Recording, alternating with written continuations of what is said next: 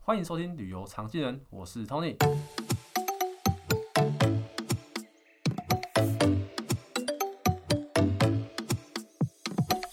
今天我们要和大家聊一个，嗯，台湾人好像比较没那么熟悉的旅游方式，但其实这个旅游啊，在国外，在欧美地区啊，都非常盛行哦。嗯，如果问到台湾人，就是说，哦，旅游，呃，游轮是什么？台湾人可能大部分会想到立新游轮，嗯，就是小小船啊，然后在船上好像很无聊啊，但真的是这样吗？我们今天呢，请到一个这个游轮专家哦，来跟我们分享，来欢迎 Teresa。 Hello，大家好，我是 Teresa。哎、大家 Teresa 你好，Teresa 本身你好是那个就是在做游轮旅游的规划的嘛，对不对？对对，哦，你已经接触就是怎么台湾的啊，还是就是怎么讲亚洲的、欧洲的、美洲的都有 吗？呃，只要有海的地方的船都有。都有的、 哈，所以全球游轮。 对对对，哦，那对像我刚刚讲到的、啊，就是台湾人对游轮印象好像就是哦立新游轮，嗯但有我也听过一个说法说立新游轮就是哎渡、船，是这样吗？呃，内西游轮对啊，它其实它的整个规划设计是比较像嗯赌船，所以它船上嗯的真的，活动空间说还是一些活动设施会比较少。嗯，对所以如果没有坐过游轮的人上去会觉得、哎其实还不错。嗯，那如果说他去到更大艘的游轮，像是说公主游轮或是欧美的对游轮，他就会觉得哇塞，根本根本就是天壤之别。哦是 对，哦，完全 是不同的感受。哦那对台湾的游轮是不是基本上都是往那个日本去啊？呃，嗯对，因为台湾它是海岛嘛，可是台湾可以停游轮的港口其实并没有很多。嗯嗯嗯，然后又因为日程呃航行距离的关系，所以它没有办法开得很远，对，所嗯以最、最近就是可能像是釜山啊、对呃韩国或是日本冲绳，最远可能就到九州了。哦，嗯因为台湾人他没有办法习惯，就是很很长天数的海上航行。哦是哦，对，哦如你果说你说完全在海上就是不下船的这种呃的那个移动的过程嘛？对对对，你看，像如果从我们基隆港出发，如果对嗯说呃我要坐游轮到福冈好了，它几乎就是要经过一天的海上巡航。那如果说要到大阪，你就要两天的海上巡航。哦，还蛮久的。对，那海上巡航就是你都在船上不靠岸嘛。嗯那一般客人，你叫他一上船，然后就两天，然后没有网路，然后不靠不靠岸，只能看海，就是很难接受了。我觉得，哦，台台湾人比较，这因为这个就变有好像上去放松的，对不对？放就是我上去船上，然后我不用网络，我不用手机，然后我就是可能晒甲板晒太阳啊，或是做一些他们对安排的活对，你动。嗯就要看每个人的目的嘛。那如果说搭很常常搭的人，像我，对，我就希望说我大概可以来个三天的海上巡航，哦或者是四天的海上巡航。那就是坐在甲板啊，然后喝喝啤酒啊，看看海啊，对吹吹风，好像就是很享受了。哦，对啊，这对，样其然后实很放松啊，对对不，对？就是像有一些那种工作很忙的啊、就喜欢放松的人，对，就很适合啊，对对不对？然后最最大好处是没有网 络啊，好的，就没有人可以吵你工啊。作找到你，对对对，谁都找不 到你，电话接不到。就就对对对。对对，哎、其实我第一次搭的时候，我也是觉得，哎、没有网络很不习惯呢。刚上船的时候，你就想说我要打卡啊、然后什么的，就就是你船一只要一开离那个岸边之后，那网络讯号就这样子，嘚嘚嘚嘚，然对后对就对 对，就没了对 对对，之后就变成是完全，我那个其其实很妙，因为我觉得现在人好像就是习惯有网络的生活嘛，然后你突然之对间就是哦跟外界隔离了，然后你就会掌很声啊很焦躁，对不对？一开始一开始一开始对，就是好哎呀，不知道会怎么样。然后慢慢你就觉得好像你可以，你就是全心在那个环境之中，你不用担心哦有人来找我或什么，我就是想要干我去做什么事情，我就不会被打扰这样。对对对对，那其实是整个、嗯呃每个国家的生活环境啊，其实像网络那么发达。就只有我们亚洲啦、嗯 m a y b e 就是台湾、香港、日本、韩国啊，对就每个人的手机随时就是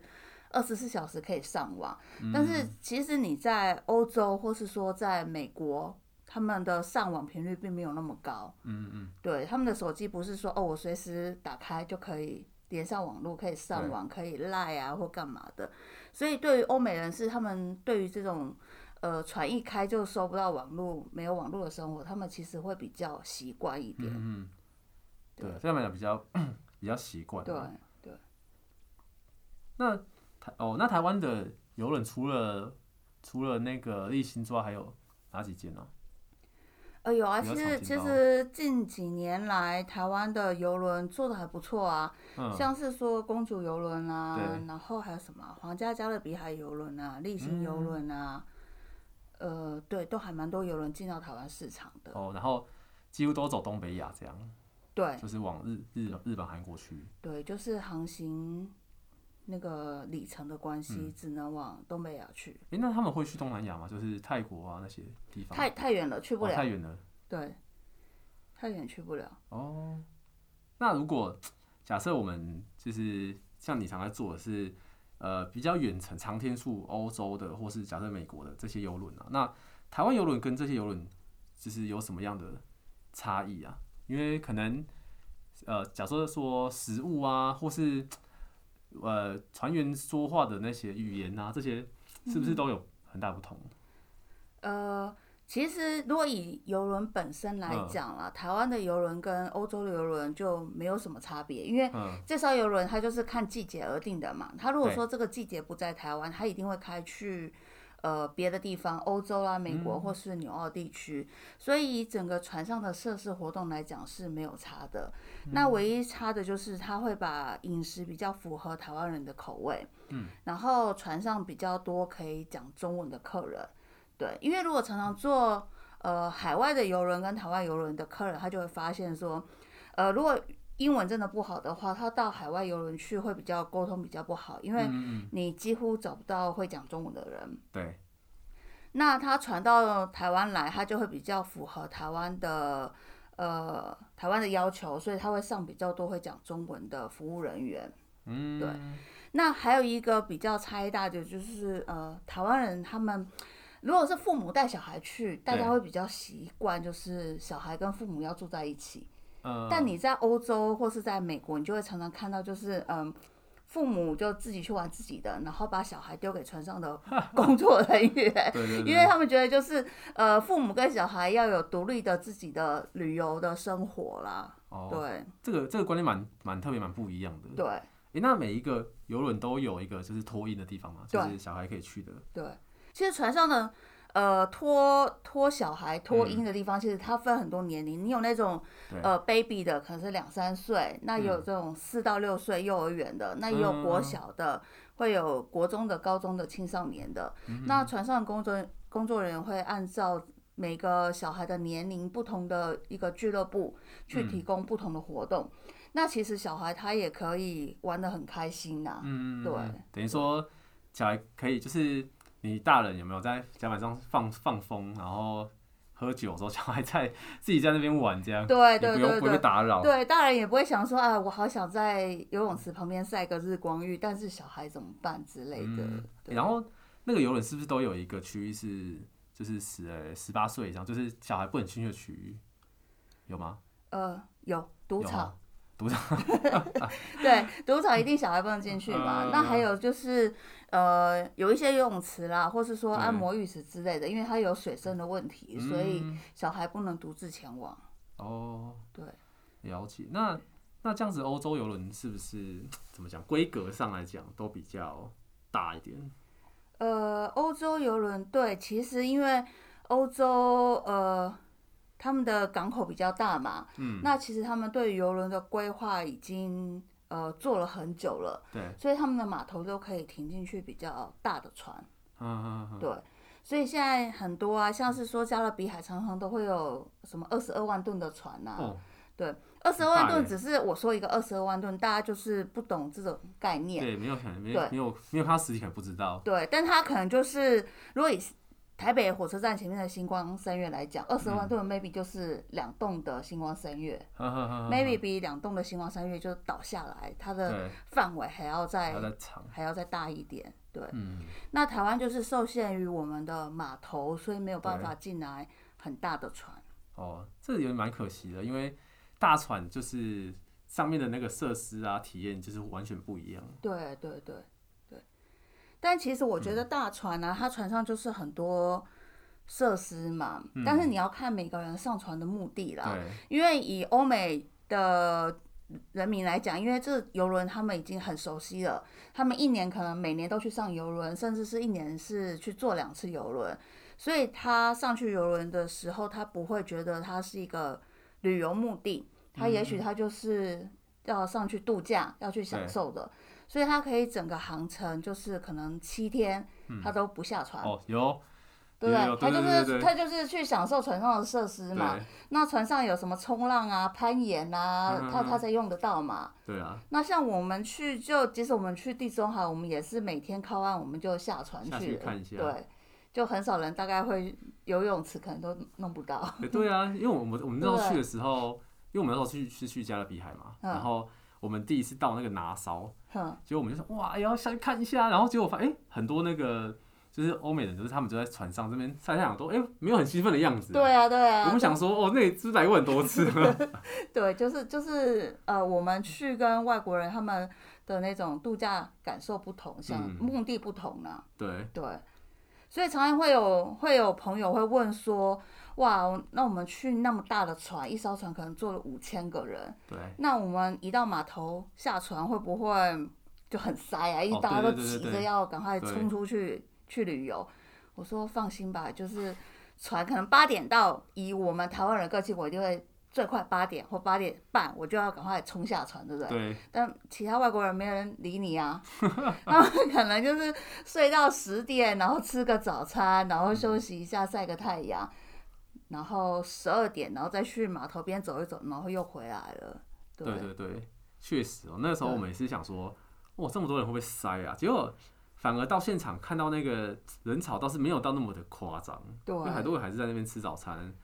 或是什么。但是如果像我们第一次去，就会蛮想要赶快就是去体验啊呐，因为你在你下船之后到那个地方，其实待的时间有限嘛，可能对对对有时候可能四个小时，哎、没有没有那么少，可能六七个小时啊，对，对，然后你还要加上可能吃饭，就会觉得哦，对。好感哦。对 啊，而且这些地方很，这些地方其实就是你平常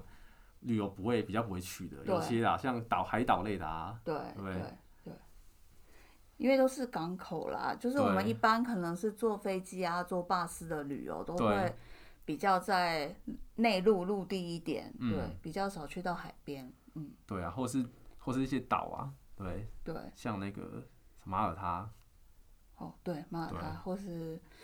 圣托里尼啊哦之对类对的，对克里特岛啊，对，你就刚好哎、这一趟一趟游轮就去很多岛这样，对看不一样的海景。对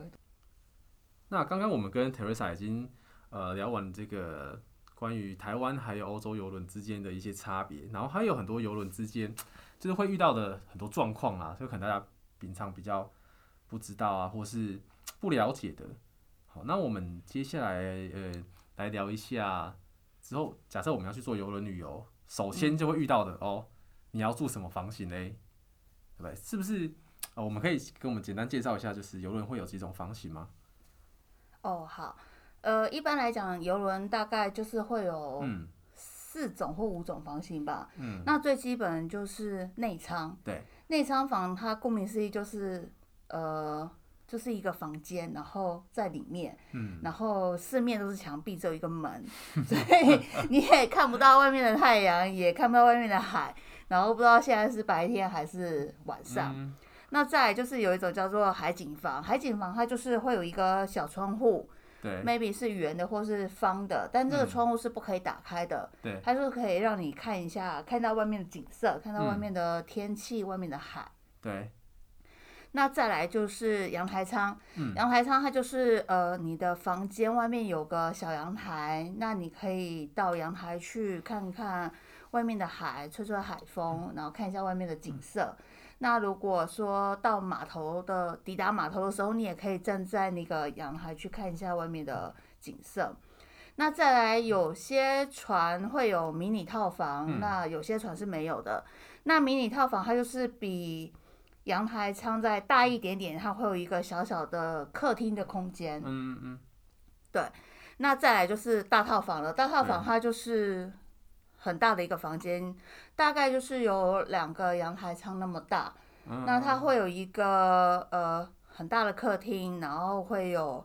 呃卧室，嗯那有些会有一个小小的餐厅的部分，嗯，对。那它的卫浴设备就是会有淋浴，然后也会有浴缸，就是设备比较豪华。那对一般的仓仓房应该都有，就是自己卫浴，然后淋浴跟浴缸是不是都有？还是呃，没有，游轮上其实它的空间还蛮小的，所以嗯一般来讲，仓房里面都是用淋浴的。哦，都淋浴的对对，而且它淋浴真的就是很小，你可能嗯要转圈圈的洗澡。啊？ 因为对啊，因为因为你不会一直在那洗澡啊，对不对？对对对对对，所以它就是尽量减少空间，让你的房间可以大嗯一大一点。点对，那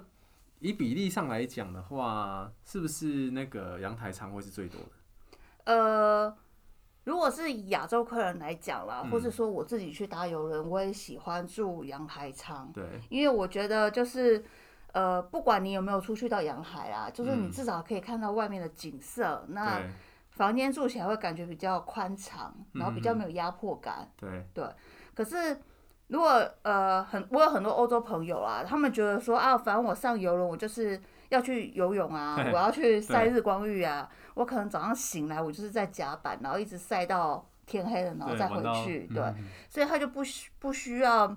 阳台舱那么高级的房，他觉得就我只要睡觉就好了，所以对他们就会比较选内舱。嗯哼哼，对，那所以如果你你就只是想要睡觉，然后又不想要有就是哦太太封闭啊，或者就可以选那个就是有有窗户的这个哦，对对，海景房，海景房，对对对，至少你哦看到外面，然后但也不会像阳台上这么贵，对对对，对不对？可以看到现在是天黑还是晚上，对。诶，现在有一些新的船，它内舱蛮蛮酷的，它也会弄一个假的窗户，就是电子窗户，哦，对对对不对对，对，因为你因为可能内舱还是封闭的，也是蛮蛮不好，所以现在他们就给你一个电子窗，就是投影外面的镜头，让你看一下外面现在是。呃，白天还是晚上啊？航行的那个哦样子，对不对？对对，这也蛮酷这的。也蛮酷的，对啊，这也是一个好办法哈。对啊不用花那么多钱，然后我还是可以看到外面。对啊，对因为你大部可能大部分时间都在外面啊，对对吧？你你之前的经验，你去我第一次坐游轮的时候住内舱嘛，嗯对然后因为它那个每个房间都会有个电视啊。呃，那电视它其实就会有一个船的那种 webcam，它就可以看船头或看船尾，呃所以我们就要常常把电视打开，才知道说呃船现在开了没有？对我现在到底是什么时间这对样白天子？或晚上，对对对，对啊，像就蛮好玩的。对像内内场有时候就会给人感觉好像很封闭这样，可是其实你自己去的时候，你有很多时间在房间吗？呃，以我来讲啊，其实很少嗯哎、很少，对对，而且其实我们就，其实我住阳台仓，我也常常把窗帘拉起来， 哦对啊，哎对啊，所以我也觉得不知道这这为什么要花那对么我多觉得钱住阳台台湾人仓。好像还是会怕怕的，我就觉得对哎好像其实外面就是大海啊，对对，只是觉得就是，虽然我把窗帘拉起来，但就是我我要看海的时候，对，或是就我哎打要开逃命 的时候，可以马上把窗帘拉开。对对啊，其实那个西洋太仓是大家是连在一起的、啊，对不对？所以对如果你探头出去，你就可以看到隔壁 仓房的的阳台，对对对哎对这也蛮有趣的。对，对因为我那时候我去的时候，我也是选阳台仓嗯，哼因为我想说哇，那个因为那时候就是我们一直觉得，如果早上起床有没有，然后可以弄一份早餐在阳台吃，然后哦一边看海，哦，舒服。对对，可是后来只有吃过一两次， 就其实有一点稍微有点麻烦，有些东西叫进来，或是你叫叫哦，因为我们那时候是叫那个 room service，可是 room service 的那个选项没有那么多，对不像上面把费那么多，对。所以我最后还是上去 把费餐厅吃哦，什么都可以吃这样。对对，所以就是还是有点差别啦。可是阳台是不错啊，就是嗯很少人可以有那种从海上看陆地的感觉。就是你今嗯嗯天嗯船快要对抵达一个码头的时候，如果早上对嗯你爬得起来的话，你可以站在阳台上去对看那个城市的远景。嗯，对，有嗯些城市还真的蛮漂亮的。是对，或是说晚上船要开啦，你也可以站在对阳台上去呃看那个城市，就是挥对别你可能再也不会来的一个城市 地方。对，或是说如果今天船是走呃可能南北向的时候，你可以在阳台看夕阳或是日出。哦，对对对因为你往北走的话，你就是假设你住在呃船的右边，那你就会刚好可以看日出。对，所以一般就是。其实你也想不到那个阳台到底要干嘛哎了，但它总会有它的功用在。 对，对它就是一个一个爽都。对，真的真的， 我第一次去游轮的时候是那个，我就我我跟我太太嘛，然后嗯另外一个朋友这样，然后那个朋友就是住就是住内舱，哼然后我们住阳台舱， 就那个差别就很大。当当然他就是他是想要省钱啊，所以他就选择内舱这样。但嗯其实他到我们这里的时候就觉得啊，还是差差别很大。所以对对啊，所以有些人就是你可能不是那么适合住呃内舱，对你可能嗯觉得、呃想哎、这样想要多体验一下设施的人，就是他不会在房间，也许就很适合内舱，对不对？哎、哦对，那我问那我问你一下哦，嗯，那如果今天是一个家庭，两个家庭去，他那个房间之间是有连通房的吗？呃，其实游轮的舱房里面，嗯如果说你真的是很小的小孩的话，它对是可以住到三个人或四个人的，啊它会有一种就是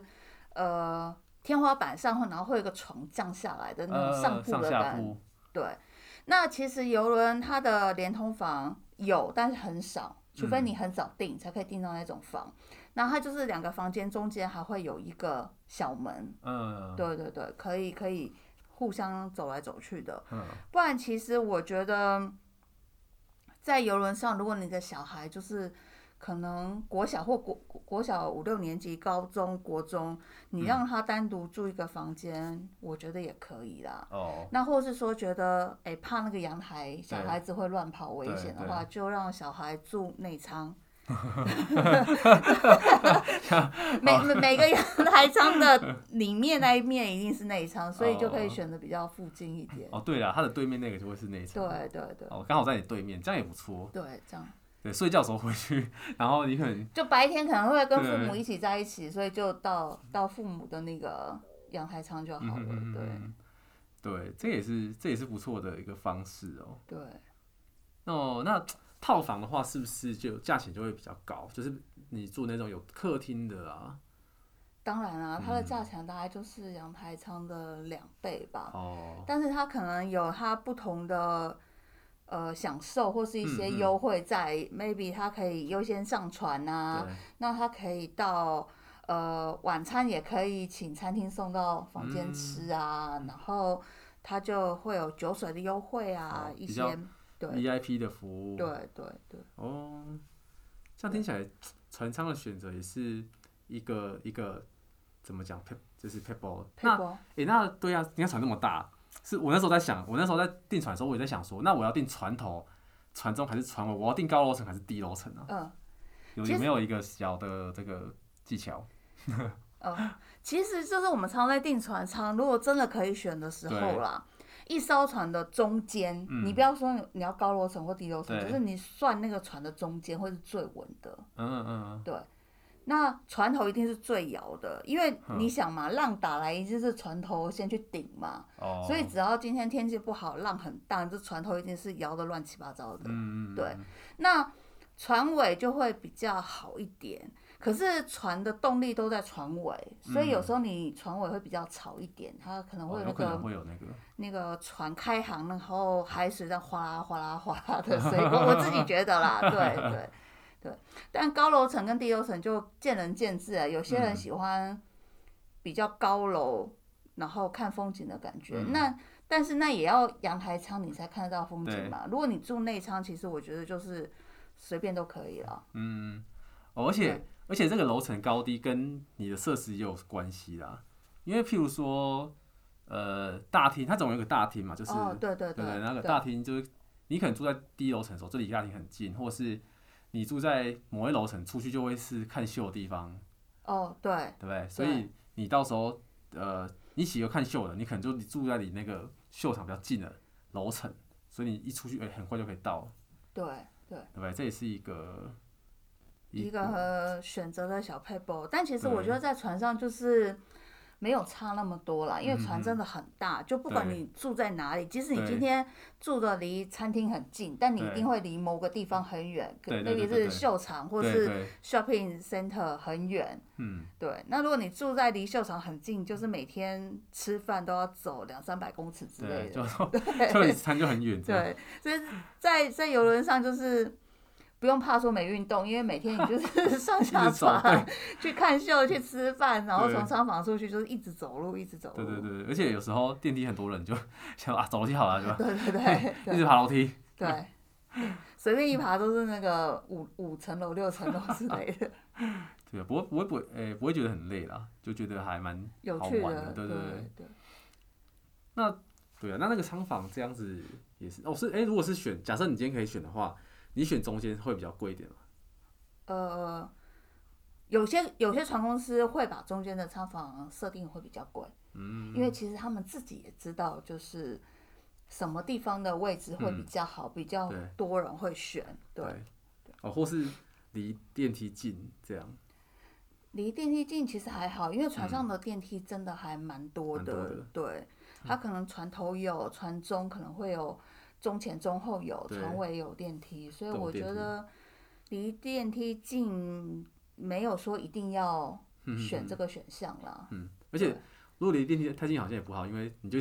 哦，地就会很吵，就对常常会啊有人聚集在那边要等电梯，然后对哦聊啊，天或讲是那话。个叮叮什么的，对，电梯到就有叮的声音，对对对对对，对，所以其实也不要离电梯过近啊，所以我选仓房就是、我尽量不要选船头，其他地方都可以。哈哈哈哈，对，但如果真的不行的话，就也只能选船头。船头。诶，那对，那那个什么，这个船上是不是也有那种就是所谓生障者的那种房房型啊？哦，有有对不对？有，但是不多啦。嗯嗯嗯，对，所以如果身障者他想要去坐游轮的嗯话，他就要呃提提早，嗯嗯比一般客人更早一点，maybe 就是一年前或是半年前。对，他的仓房比较少。对，那船上是完全就是呃完全符合身障者的活动空间，它有很嗯多的平路，那它的仓房里面也都是。呃，不会有阶梯式的，那浴室也是很大，其实你坐着轮椅就是还很舒服。嗯嗯，但是你变成你要选择你的旅游行程。对，如果说今天他去地中海，哦，那对就很麻烦了，因为 欧洲欧洲的码头离市区很远嘛，嗯然后欧洲大家也知道，就是他们的古城里面路可能不是柏油路，可能会是嗯对石石头头路，对 对。所以，如果身障者他想要坐游轮体验游轮感觉，我觉得台湾的游轮就很适合。嗯嗯现呃，现在走跳岛的话，可能没办法，但是如果之后去像去日本啊、去韩国啊，对那就非常的适合。对，嗯，哦，对，在在这方面，那个日韩做的还是可能比较合适一点啊。对对对对，而且大家接受度比较高。嗯嗯嗯嗯，对啊，然后呃，仓房的部分我们算是有一个还初步的了解啊，相信大家之后如果要选房型，都可以有有这个 idea。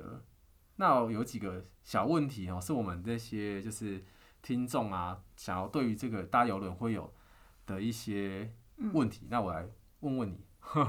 好啊，第一个就是你看，像地中海游轮，它去这么多国家哦，去呃西班牙啊、法国啊、意大利啊，那那这些需要另外申请签证吗？呃，像地中海的话，因为它都是生根国，对那我们去生根国是不用签证的，嗯所以就不用另外申请签证。哦、但是如果你去到像呃加勒比海或对是美美国的游轮，但你就是还是要看那个地方的规定。嗯毕竟我们也不是船直接从台湾就坐到对地中海去嘛，我们还嗯是要先搭飞机，所以签证还是以坐飞机时候的要求为主。哦，对，就譬如说我从美国出发，所以我就是呃至少要美国签证。嗯哼哼哼但但从美国去到可能牙买加啊，或是这种呃开曼群岛啊，就不需要另外申请签证了。呃，要去看他的国家的呃签证要求，或嗯是说有些国家对游轮客人会比较呃礼遇，对他可能说哦，你从美国上船，你有美国签证，那沿途就是以船担保，因为嗯对他也不怕你说到开曼群岛， 然后你就你就不回来了，哦因也为是因为你也没有飞机可以回到 美国，然后你的行李或什么的都在船上，对他也不怕你你也不没什么好逃的。对对对，你 你你跳船或什么之类的， 对，所以他就对游轮客人会比较礼遇一点，签证嗯哦就是没有要求那么多。嗯嗯嗯。对，所以所以其实也算方便了，你不需要申请那么嗯多签证就可以到很多国家玩。对对，好，那你看哦，那又讲到这么多国家的话，那需要带不同的货币吗？呃，其实这就是、呃时代在进步啦。嗯我记得我们以前就是一开始大概五六年前，我们去北欧，对，那时候北欧很多国家还没有就是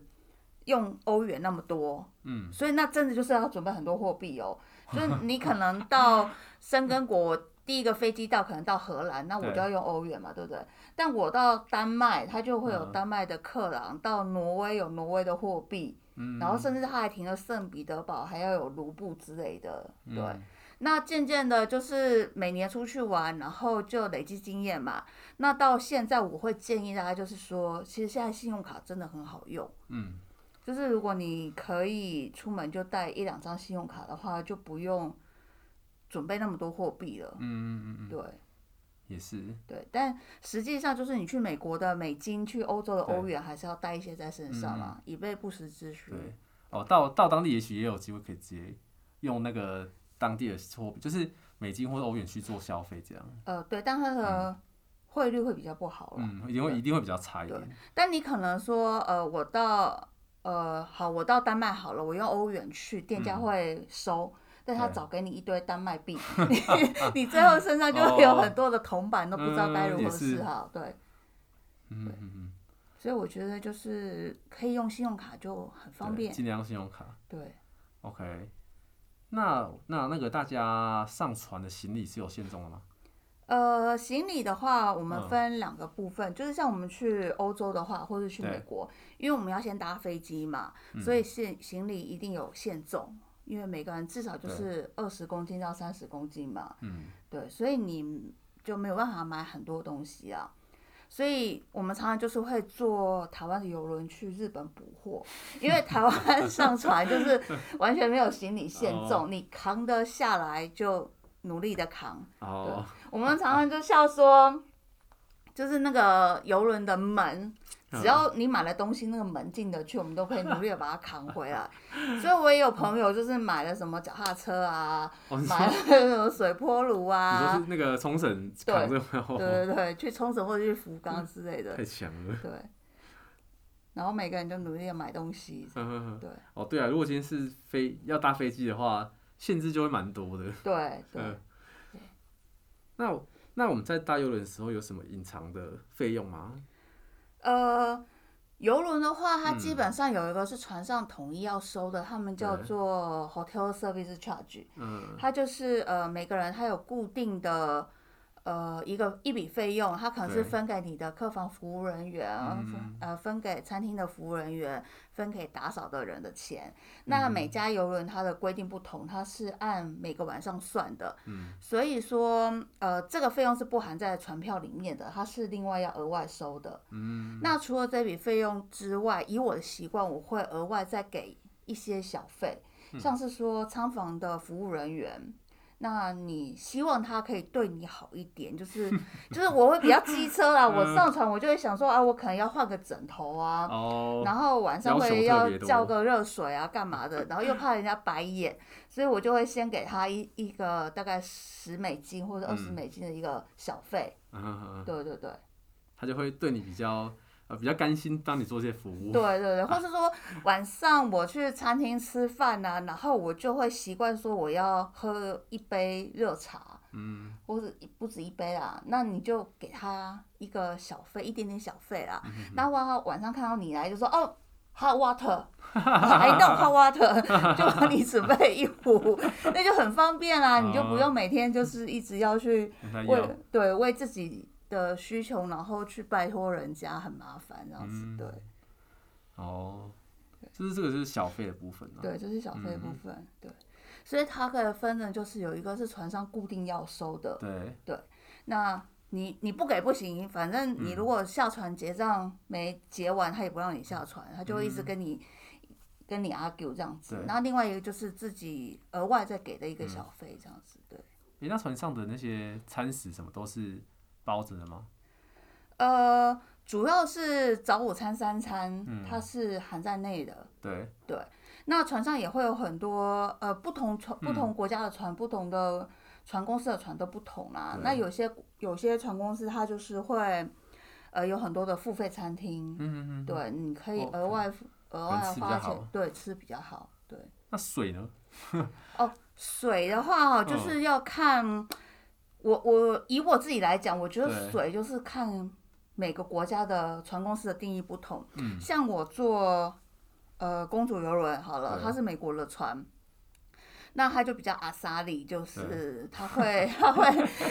无限量的提供你水，因为嗯对他们来讲啊，觉得哦，可能美国人也比较喜欢喝水，嗯嗯嗯，之类的，所以水对他们来讲就是对我们客人来讲，在船船上就随时可以喝到了。但像我去地中海，我对坐了欧洲的船，好了，像是说呃哥斯达游轮我也常嗯坐，或是 MSC 游轮我也常坐。那以他们来讲，他们觉得欧洲人就是我我自己是欧洲嗯人，我也不喝水啊，因为他们习惯喝气泡水，哦，所以他们会买一瓶的气泡水。嗯所以他今天帮你准备水，就是对他来讲是一个浪费。所以你在欧洲的船上面要喝水就比较麻烦了，可能要花钱自己买，哦，就要买那个瓶装水，对，要要买瓶装水。对了解了。哎、那铁队长，你是不是要跟我们分享一些，就是你自己呃去搭游轮的一些小故事？可是很瞎的啊，还哦是、 常常常常自由行坐游轮出去玩，对就会有很瞎的事情。我、嗯我现在想到的是，呃，也是给给大家教一个小配波啦， 嗯，就是呃，几年前哦，很久了，大概有对十年了哦。一开始就是韩剧很盛行嘛，嗯那大家对去韩国游轮就会有一种憧憬，有个 梦想。嗯，对，那韩国时候去到首尔的话，首尔比较大城市嘛，嗯那觉得就是诶，它至少都还会有英文啊对，然后呃，你在观光起来都比较没有什么大问题。嗯那我就记得呃六七年前坐船去到釜山。对，那时候釜山是很乡下，它还没有什么国际游轮码头，所以我们船是停在那个货港，就是你旁边可以看到货船跟货嗯柜，然后就我们的游轮停在那边，然后大家就陆续的下船。那因为我去过首尔嘛，我就觉得说啊，应该就是看懂一些英文啊，一些指标应该是没问题的。结果就惨了， 下去全部都是韩文，什么中文啊、什么都不懂英文什么什么都没有。然后你坐电车司机，就是我们平常学的那种一两句韩文沟通也沟通不来，因为釜山好像有个腔调，就觉得嗯哦寸步 难行，对，只能就比手画脚，或者身上有什么旅游书拿出来，嗯就是让他看一下这样子。那我就觉得，哎呦，釜山怎么会那么的乡下？嗯，那后来我就学了，就是以后我如果去这种呃比较语言沟通不良的地方，对，我会自己先准备小纸卡。嗯，对，就是去韩国的话，我就会很身上带很多卡片，就是这个多哦少 钱，然后我要坐计程车，然后我要去哪里，我要嗯干嘛干嘛的，对，就准备很多小纸哦蛮聪卡，对，所以这是给大家一个小配包啦。嗯如果以后大家去搭日日本或韩国，maybe 去、嗯嗯去地中海，你可能对去西班牙，你也不对懂。然后现在网络很发达嘛，你就可以去网站上查一些旅游的句子，嗯嗯嗯嗯，对，这样就感觉好像玩起来会比较 好玩一比较方点。便。对啦，啊其对实对有些地方那个英文通的程度不如我们想象，比如说意大利南边的那对些就是城市啊，他们英文都普遍不是那么的通，对，即使他讲，可能我们也听不懂。对对，或者你跟他沟通，可能他也呃呃一知半解，对 对对对所以嗯搞不好准备一些这个是还蛮不错的。对对对，那我也跟你分享，我之前好我们去去那个搭那个加勒比海的游轮时候啊，我们就到一个海岛这样嗯，然后大家下去就要去海滩玩嘛，就游轮公司很贴心哦、嗯他准备了两两大桶的，就是按压式的东西，在下船的那个一个凉凉亭那种凉嗯对。然后我们先说，哎、防蚊，哎、那个我那时候那个是五亿吗？我们就赶快去大家一狂擦猛擦猛，啊然后擦完之后一直看，哎、防蚊衣，我们把它当乳液，就是全身都擦，因为那个大家都在擦嘛，哼哼这样按压压压压，就是跟乳液一样啊，嗯对对对，就嗯是防虫的， 我哦，们擦的很夸张，说，呃哎啊，好，应该不会有事吧？ 那还蛮好笑的。对啊，下次大家还要还是要看清楚。对对对，上面的标志还是标签还是字还要看清楚。对啊，大家都在擦，我想说脸都擦 满，这平常可能大家也不会这样。对，可能是防晒乳或什么之类对啊的。对，想说哎、傻眼，真的。所以就是自由嗯行去搭游轮，就常常会有很瞎的事情、对啊。，会遇到一些很奇怪的状况啊。对对对，那今天呃，谢谢田瑞仔带我给我们带来这么多精彩的分享哦，相信呃听众们对游轮旅游一定有更深的了解。那如果大家对就是本期节目有任何的问题，或是游轮啊有任何问题，都可以上我们旅游常进人的脸书社团来做讨论和询问哦。那我们这个呃旅游常进人的频道也已经在 Apple Podcast 上架了，欢迎大家也可以去订阅一下。那我们旅游常见人，谢谢 Teresa 到来，谢谢，好，谢谢大家。谢谢大家。拜拜。